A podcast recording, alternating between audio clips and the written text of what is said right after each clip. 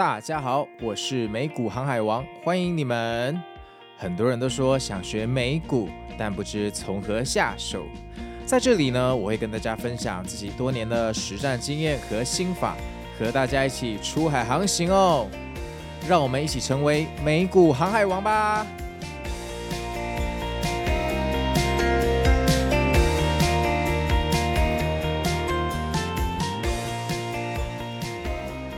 大家好，我是美股航海王啊。那今天是礼拜一，又到了我们每个礼拜啊这个每周一观念的时间。那今天我想跟大家谈另外一个主题，而且我觉得这个主题对你们可能会非常的有帮助。那平常这个主题也比较少博主提到啊，那就是记录你的习惯啊，写下专属于你的投资日志。那为什么我觉得这件事情需要跟大家讨论？因为我在上上个礼拜去股市赢者还有小朋友学投资那边录音的时候。因为录音嘛，那你讲的东西就必须是真的。那我又不可能给他们看账户的对账单，所以我那个时候就把投资日志给他们看。那因为我早期的投资日志其实是写在那个 Google Document 里面，所以 Google Document 有一个特性啊，有一个最后编辑时间啊，那个最后编辑时间都是好几年前哦。所以后来他们也对这个日志有点兴趣啊，那他们就觉得说，哎，有这样的日志很好，呃，可以回顾你当初哦买卖股票的理由啊，好，很推荐给他们的自己的读者。那我后来想一想，OK，那我觉得这个是蛮特别的。那我今天就来跟大家分享啊。那这个习惯，我个人觉得非常非常的重要。好，那有一个人叫杰西·里佛摩，如果你没有看过他的书哈，我建议你听完这一期 Podcast 就赶快去买来看。那杰西·里佛摩这个人啊，他最有名的一本书叫做《股票作手回忆录》。好。那这个股票作手回忆录就是写他的一生，他是一个传奇哦，他是一个传奇的投机者，其实也不能说投资啊，他自己也说他自己都是在投机啊。那其实他呃做期货可能比做股票还要多，他常常做期货，尤其是他那个时候就喜欢去放空什么棉花的那个期货啊哈，然后做到后来太厉害了，那个美国政府就把他找去说，哎，你不要再放空了好不好？你会让。这个整个证交所没有生意，会打压人民的金钱。我说一个人可以做到，就是被政府约谈，吼，也是蛮厉害的。不过那是他那个年代啦，吼。后来，呃，美国的证交所很多的规法，哈，在杰西·里佛摩的建议之下，都做了好几个版本的修改。然后呢，其实这个杰西·里佛摩他有另外一本书，哈，你们可能比较少人看过，因为大部分的人都是看《股票作手回忆录》。那股票作手回忆录，其实你可以把它当成是上下集的小说啦。就是说，呃，这个杰西·里佛摩小时候，他就在那个报股价那个中心有没有在那边呃用那个粉笔写在黑板，告诉大家股价现在多少钱哦。那他说他看数字，数字好像会跳动，里面好像要跟他讲什么讯息，那听起来很像那种以前那种什么贝多芬有没有这个天生脑袋就会符音符的感觉？果然天才都是有过人之能哈。但是他第二本书叫做。李佛摩股市操盘书，诶，这一本我就蛮推荐大家看的，因为这一本里面有实际写到他怎么操作。然后，其实我们都知道，一本书你只要能带走一个观念，你就赚翻了，对不对？所以，如果你没看这本书的话，我直接跟你讲，你要带走哪几句话哈？李佛摩的股市操盘手，哈，我觉得最有价值的就是两句话啦。第一个就是，如果我守住这些原则，我可以少破产几次。啊，啊这句话我自己非常有体悟哈。如果你有去听过，呃，我在股市赢者当来宾的那一集啊，或者是我在小朋友学投资当来宾那一集哈，我几乎是讲了两个当下我觉得我破产的经验在里面。那这一本书哈，第二个最重要的观念跟我们今天的 podcast 息息相关，就是什么事情你都可以让别人做，唯独投资的日记你必须亲力亲为。这句话哈，在书里面有，我是照着念哈。唯独投资的日志，你必须亲力亲为。那我看这本书的时候，其实是两三年前的事情。那个时候我投资日志已经写很久了，所以我看到这句话的时候，我就心有戚戚焉。就是投资日志它会有一个潜移默化的功能，那这个变化往往你不会察觉，直到有一天你会突然发现，诶，有些东西你突然看得懂。哦，那可能是因为你。日积月累写这个投资日志，帮你培育出一些一些感觉。所以，当我读到这本书的时候，已经是我很后期的时候了。我看了一下，想说，哎，唯独这件事必须亲力亲为，因为我觉得写投资日志这个事情哦，你每天写的时候，其实你每一天都是把这些观念跟习惯刻在你的脑袋里面。好，你每写一次就是刻一次，你一年刻了三百多次，你想要不改变自己都很困难。因为我们要怎么改变自己？江山易改，本性难移嘛。我们几乎没有办法改变自己的个性。但你想哦，如果你每天都在反省自己的交易日志，你一年下来反省三百次，你能不能改变自己？是可以的。你靠着就是滴水穿石的概念去改变嘛。那如果你有听我在呃股市隐者的 podcast，我里面有说到我之前这个当航海王，哦，航海王是个比喻啦，哈，我去做一档脸书的股票，然后不断的加码，然后那个时候很疯狂啊，那个每次财报前我就开始哦满仓在那边赌财报，然后财报也都很给力哈，就一个晚上就从一百五涨到一百七，然后我就继续在赌下下个月的财报，反正就乱七八糟，然后最后还搞到融资啊。那脸书那个时候我也很幸运哈，从川普的当选二零一六的当选到二零一八年哦，那个股价从一百块大概涨到两百一十八块，我又满仓又融资哦，那个时候看了一下账面哦，赚了一台大牛，这很开心哦。结果呃，这个那什么，二零一八年的七月二十五号那一天哈，那个雷神之锤哈打在我的脸上哈，就呃一个晚上蒸发了百分之二十五，好，脸书的股价一个晚上从两百一十八块跌到一百七十八块哈。真的是恍若隔世哈，那一个晚上就蒸发掉一台 小牛这样子，所以那个时候我就从一个非常巅峰的状态直接掉到地狱去。好，那当然还是有赚，就赚很多变成赚一点点哦。那那个金额非常的巨大，所以我现在讲起来还是心悸犹存呢。但是都走过来了哈，都走过来了，差不多从那个时候哈开始大量的写投资日志。然后在那个之前，其实我就有在写，可是我在那之前写的投资日志是比较记录性的，就是我是简单记录一下为什么我要下支笔单，哈，我给自己几个理由，好，我告诉自己没有理由就不准下单。但是自从脸书那一次的，呃，就是爆炸式的下跌，好，让我重新审视这个投资的风险控管之后，我从那个时候开始，我把我的投资日志加了几个栏位。然后这个栏位叫做对风险的预估，就从那个时候开始，我开始把投资日志变得比较丰富，好像写作文一样。那我觉得我需要更多的东西来呃帮助未来的我来检讨这些东西。而且我后来发现，譬如说脸书那时候爆亏嘛，对不对？好，爆亏也不是爆亏了，就赚很多变赚很少。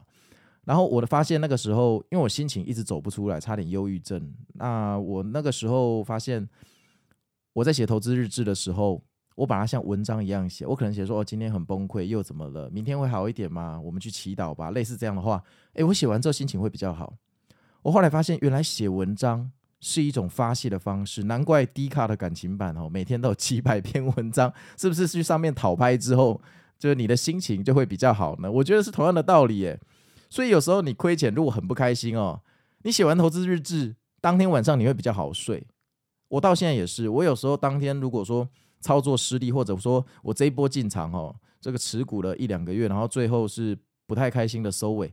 我投资日志那一天最后一天，我一定要写超长，一千个字都没有关系。但写完，我突然觉得心情比较好了。我写完就有一种感觉，就是啊，股市不就这样吗？对不对？赚的钱是借来的啊，那你如果不控制风险，就是还回去，就这样而已嘛。所以如果有时光机啊，现在的我回去，哦，回到这个二零一八年的七月二十五号那一天，好。在我不知道财报是大好或大雷的情况之下，我觉得我可以拯救我当年的财产，人生会非常的不一样。我这真心话哦，就是我一定有办法，以我现在的做法，我一定可以拯救哈我一个晚上消失的那一台小牛。但是人生没有时光机嘛，有时光机还得了？那巴菲特说，犯错啊是唯一的学习途径。但是如果可能的话，我们尽量希望播客下用别人的错误来学习。诶，这个是真的，巴菲特讲，你去读他的《雪球》哈，它里面有讲，我们播客下希望用别人的错误来学习。所以我也很希望说，你们如果听过我那种脸书的这种从天堂到地狱的这个故事，而且前前后后只有六个小时哦，我也希望你们用我的错误来学习，因为人生要赚到一台大牛其实不容易。你如果有办法赚到，你就要好好把握，甚至你暂时退出市场半年都没有关系。如果你去经历一个一个晚上消失掉一台小牛的经验哦，不要说你之后的交易信心严重受损，恐怕你连工作都没兴趣，你会觉得人生是黑白的，你什么都不想做。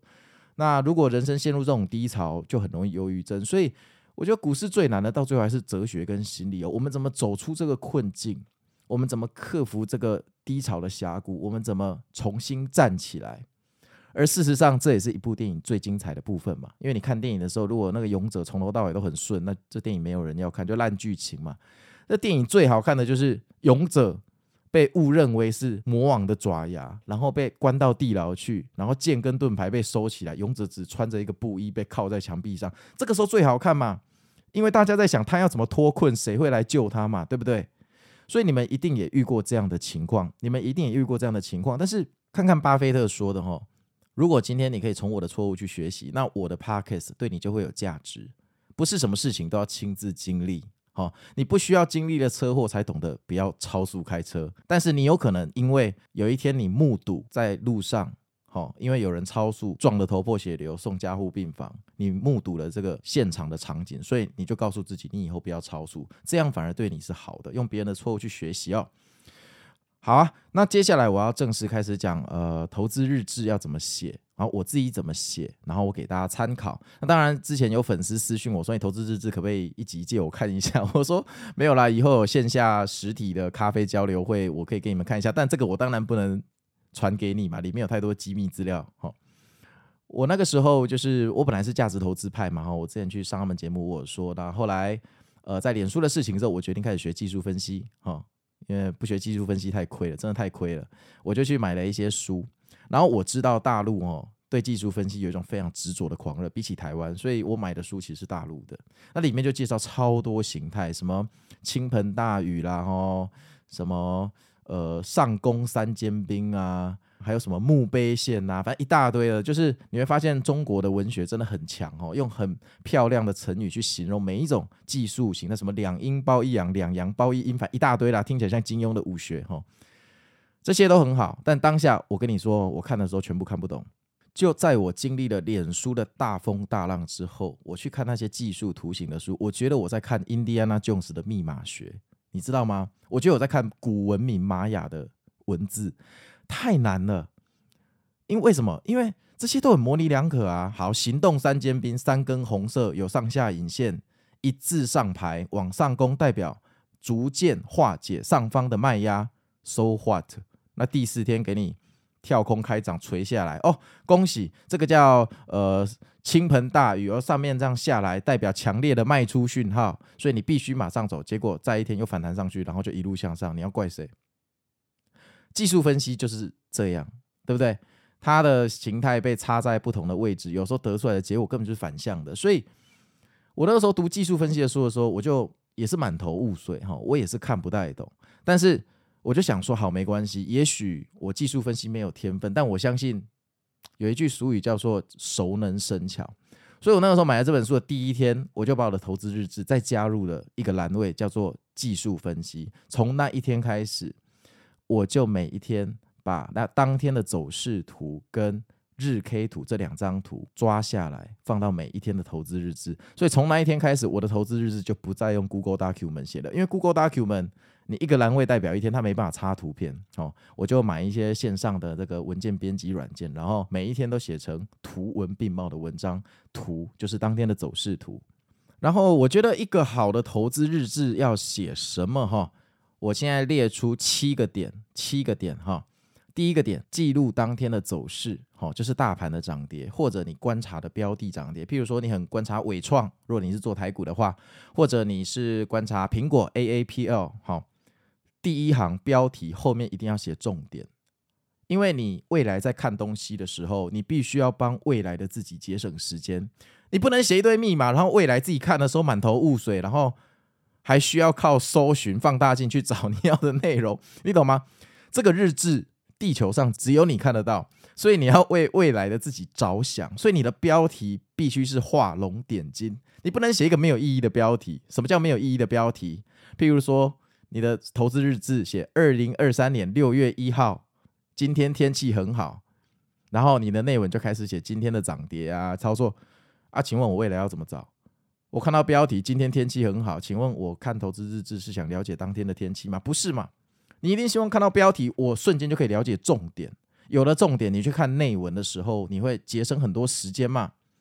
所以像我的标题，我一定会写今天大盘好涨零点九九 percent，然后空格我会去写小非农的数据超越预期，而事实上，我现在就是在念我六月一号的投资日志给你们听，就是二零二三年的六月一号那一天出了小非农的数据，它超越预期，所以那一天我的标题写二零二三年六月一号周四，标普涨了零点九九个百分比，小非农数据超预期。那为什么要写周四？因为我们人类对星期几的记忆比较强烈，你写个。几月几号那个没 feel 啊？你日后看的时候，我保证你满头雾水。所以如果你要写，你要把日期跟星期几一起写进去。你不信，你可以试试看。那最后你会发现你在浪费自己的时间哦。好，第二点，重要的东西要写在标题后面。那这个我刚刚讲过了。那一天最重要的就是小非农的数据哦，所以我就把那个写在标题的后面。第三，你的持仓是多少？那这个我就写在副标题，副标题会写我现在，譬如说我苹果哈一千股啊，脸书两百股之类的，反正第二行的副标题我会写我现在的持仓状态。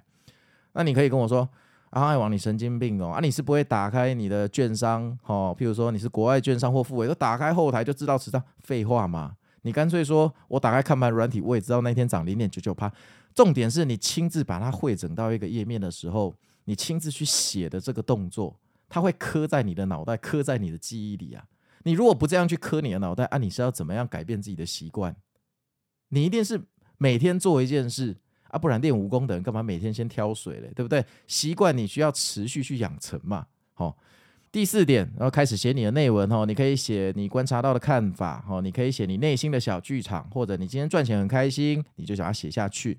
你今天亏钱很想打沙袋，你就把它写下去，反正就是把你的感觉一五一十的写进去。那相信我，这个部分是整个投资日志最有价值的地方，也是你日后回顾会看得最津津有味的地方。它就像你的人生的日记一样，它会给你一个非常非常好的一个回顾的机会哦。所以这个部分只能多不能少，你一定要写得非常详细。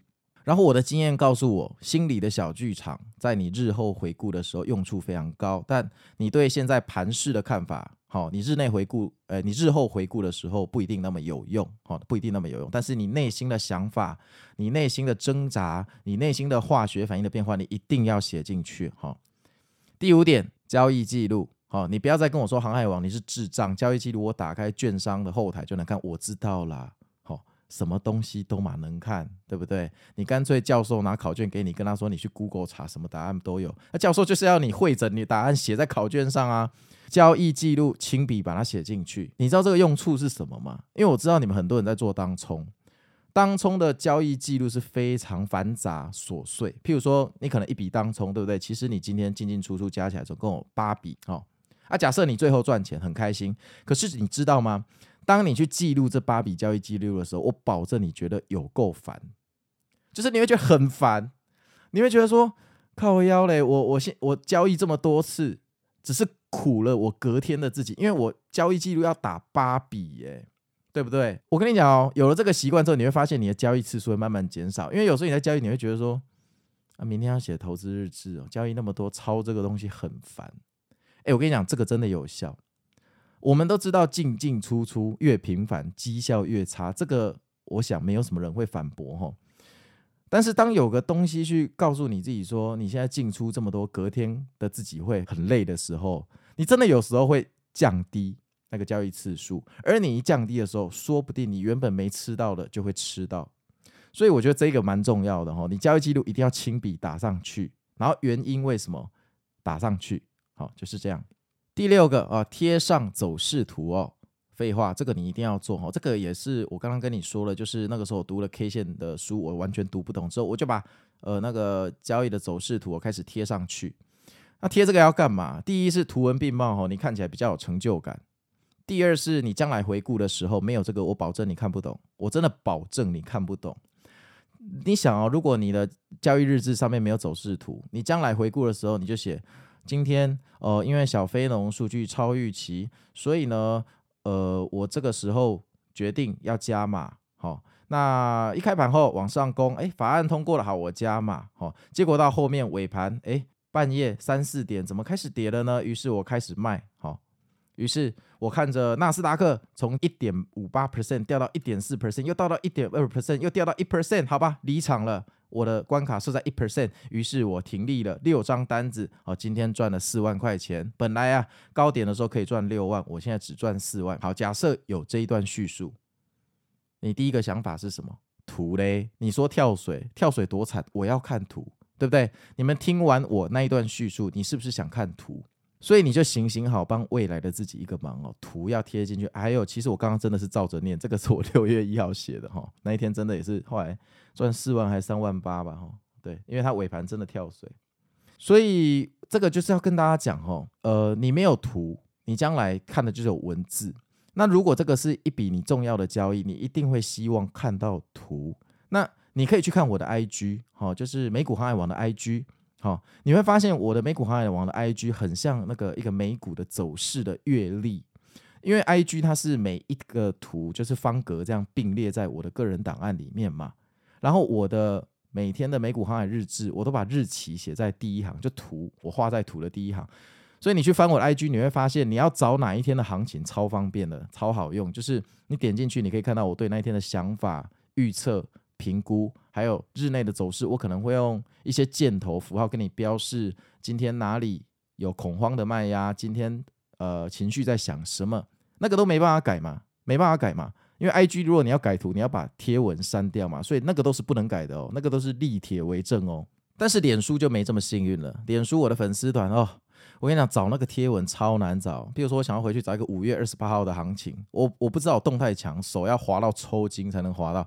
但是 IG 我只需要瞬间一滑，我就可以看到五月二十八号，甚至我不用点开放大，我就可以看到我有一个那个虚拟的小人偶在那边耶，今天是干嘛干嘛，我就大概知道今天是好事啊。如果那小人偶在哭，表示那一天在跌嘛。好。然后像我的这个每日的呃这个航海日志，有朋友问我说啊，你这样每天写，你不是写不出不一样的东西，一样的东西啊，这不是很累吗？对啊，是很累。可是我跟他说，我本来就每天有在写日记，所以其实我是把我的日记写成一个比较让大家可以读的版本。那当然，我自己内心的小剧场或者交易记录，我不会贴上去。哈，所以对我来讲，我就算没做这个社群，其实。哦，那个每日的航海日志，我自己本来就有在做，但就是我的交易日日记嘛，哈，日记。然后像我交易，像我，你如果去我的 IG 看那个每日的那个航海日志，那个图我自己每天本来就在做，我就是那样做两张，就是一张日内走势，一张日 K。所以我就算今天没有做这个自媒体，其实那两张图我本来每天就是我的工作啊，不然你全职交易是要干嘛？难道你就每天吃龙虾鲍鱼，然后晚上开盘睡着等它涨吗？你白天要干嘛？对不对？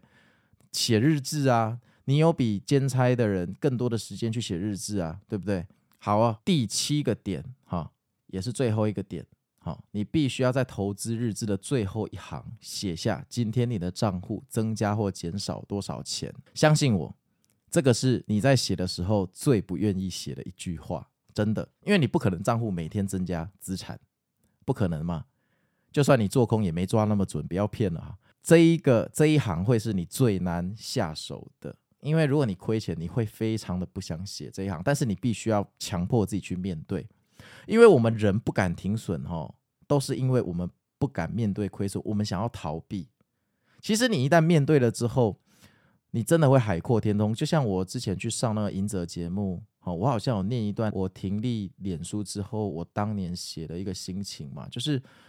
终于好像去除了毒瘤一样，哈！原来不用每天担心脸书是一件很幸福的事情，什么之类的，哈！你们有去有有兴趣可以去听他那一集。就是我觉得这这这个这一行很重要，就是它是强迫你每天去面对你账户的增加跟亏损，你必须习惯这件事情。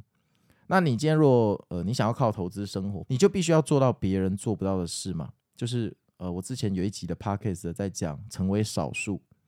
那我相信十个投资者里面，大概不到一个人在写投资日志。